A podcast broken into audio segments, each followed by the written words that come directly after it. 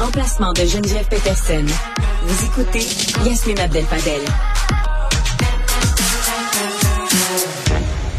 Alors non, c'est pas juste la journée qui suit le rapport Camel, ce n'est pas juste la journée où on parle des salaires des élus, c'est surtout, premièrement et avant tout, on est le 17 mai, 19e édition de la Journée internationale contre l'homophobie et la transphobie, la transphobie, qui est une initiative qui a été mise sur pied par la Fondation Émergence en 2003.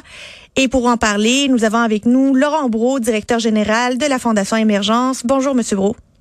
Bonjour. Alors, 17 mai, qu'est-ce que ça veut dire pour vous et quel est le contexte d'un 17 mai en 2022 versus un 17 mai de 2003? Ben, le 17 mai, c'est avant tout une commémoration d'une grande victoire. Euh, on souligne le 17 mai 1990 lorsque l'Organisation mondiale de la santé a retiré l'homosexualité de la liste des maladies mentales. C'est somme toute assez euh, récent, mais c'est une grande victoire évidemment pour euh, nos communautés. Puis la Fondation Émergence a créé la première journée internationale contre l'homophobie et la transphobie en 2003. Et depuis, on déploie des campagnes euh, annuellement pour sensibiliser le grand public euh, sur les enjeux LGBTQ+, donc lutter contre les préjugés, la discrimination. Euh, donc, le but, c'est d'avoir une campagne adaptée pour la société québécoise, canadienne, mais aussi de plus en plus, surtout les dernières années, rejoindre les différents publics sur les autres continents. Là, cette année, vous avez une campagne qui, qui est axée sur le temps volé à la communauté LGBTQ+. Euh, pourquoi 6 secondes de moins dans votre campagne? oui, en fait, euh, on part du constat, euh, en fonction des données récentes de plusieurs rapports, euh, qu'il y a différentes violences. On peut parler euh, violence médicale, violence sexuelle, économique, euh, physique, psychologique, institutionnelle. Donc, six grandes violences qui que subissent nos communautés LGBTQ+, un peu partout dans le monde. on associe ça, en fait, avec le cumul de toutes ces violences-là. Quand on fait le cumul, on arrive à la conclusion que notre espérance de vie diminue. Euh, c'est sûr que des, des violences plus drastiques comme des meurtres, des assassinats, euh, on sortait la donnée 4042 euh, personnes trans assassinées en 2009 et 2019. Donc, c'est quand même énormément de monde. Énorme. On peut parler, oui, c'est énorme. Puis on peut parler des thérapies de conversion. Euh, bon, le Canada a interdit récemment, mais euh, euh, jusqu'à tout récemment, il y avait, il y avait des, des, thérapies de conversion qui sont pratiquées. Il y a seulement 11 États qui interdisent les thérapies de conversion. On peut parler de la perte de logement, perte d'emploi dans beaucoup de pays. donc, il y a beaucoup de... Quand on fait le cumul de ces violences-là, on arrive sur à, l'idée que nos vies sont écourtées, puis on a créé un objet symbolique pour illustrer euh, cette diminution de, de l'espérance de vie, qui est une montre à 54 secondes. Donc, si on mettait la vie d'une personne sur 60 secondes, celle des personnes LGBT, moins les 6 violences par seconde, ça donne 54 secondes. C'est frappant, là, faut le dire. Euh, c'est vraiment frappant. Je pense que c'est très réussi comme campagne. Puis je regardais dans les chiffres, 23% euh, des personnes trans aux États-Unis évitent de s'adresser aux services de santé par peur d'avoir des mauvais traitements ou d'être humiliés. Ça, c'est une personne trans sur, sur quatre, là. C'est énorme. C'est énorme, en effet. Puis euh, il y a des données canadiennes aussi. Là, euh, là je les ai pas sous les yeux, mais euh, la question des soins de santé adaptés aux personnes trans est un enjeu majeur.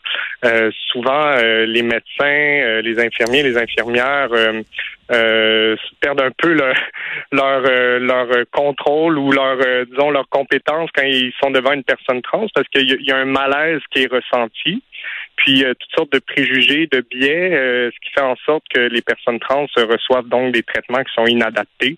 Euh, on se fait souvent raconter dans, dans, les communautés, quelqu'un va voir le médecin pour un problème de genou, puis il se retrouve avec un total autre diagnostic là, qui n'a pas tout à fait rapport, puis qui remet en question la transidentité de la personne. Donc, il y a vraiment des enjeux à ce niveau-là. Puis au niveau aussi des, des, des, des, professionnels de la santé pour tout ce qui est l'aide psychologique, là, il y a très très peu de personnes qualifiées au Québec qui sont euh, formées euh, pour euh, bien prendre soin de, des personnes trans. Au Québec puis au Canada en général, on a fait des, des, des pas relativement importants en matière euh, d'égalité, de reconnaissance euh, et de lutte contre l'homophobie puis la transphobie.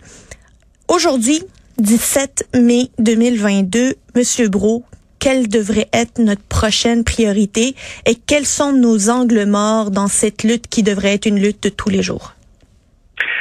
Effectivement, là, je pense qu'il faut le dire. Euh, il y a eu beaucoup d'avancées euh, au cours des dernières années, notamment. je parlais des thérapies de conversion.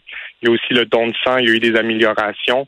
Euh, donc, il faut le dire quand ça va bien euh, sur les aspects. Où ça va moins bien, euh, il y a beaucoup, beaucoup d'enjeux. Là, on peut parler de l'intimidation en milieu scolaire envers les, les, jeunes LGBTQ+. Je pense que tout le Québec a été choqué du suicide du jeune enfant Alex, personne trans. Ça a été comme une onde de choc parce que c'est un enfant de 10 ans s'est enlevé la vie ici à cause de l'intimidation en milieu scolaire. Donc, moi, je dirais qu'une des grandes priorités, c'est vraiment euh, l'intimidation en milieu scolaire, puis par extension, les réseaux sociaux. Euh, ça, la haine en ligne a fait l'objet d'une de nos campagnes en 2019 pour euh, le 17 mai. Mais les réseaux sociaux, moi, quand j'étais au, secondaire, MSN apparaissait. Là. Oui. Aujourd'hui, peut-être vous aussi. Le bon vieux temps. Oui, le bon vieux temps. Mais aujourd'hui, il y a énormément de nouveaux réseaux sociaux. Puis euh, on, nous promettait un espace démocratique et respectueux. Finalement, ça s'avère plutôt être une taverne où les gens perdent leur filtre euh, et oublient que derrière l'avatar Facebook, euh, il y a des vraies personnes qui existent. Donc, il y a énormément de propos, puis les personnes LGBTQ+ sont principalement ciblées à ce niveau-là.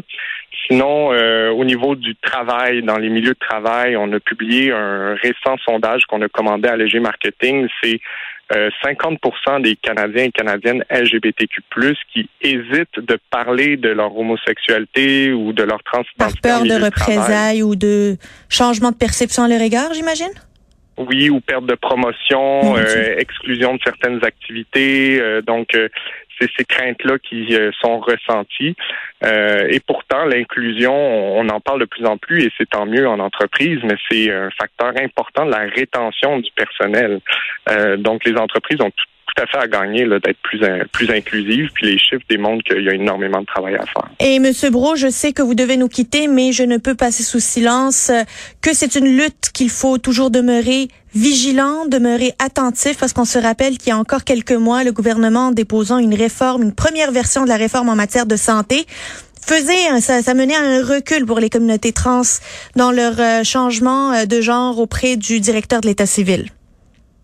Oui, on est heureux là, que le gouvernement du Québec ait annoncé de, de, de qu'il reculait sur ces dispositions, mais il faut pas oublier le, le, tout le dommage psychologique que ça a causé ah euh, à nos personnes trans dans nos communautés qui se sont senties euh, visées, puis euh, voir leurs droits reculer de cinq ans. Là. Donc, effectivement, on regarde nos voisins du Sud, puis on se dit rien n'est acquis.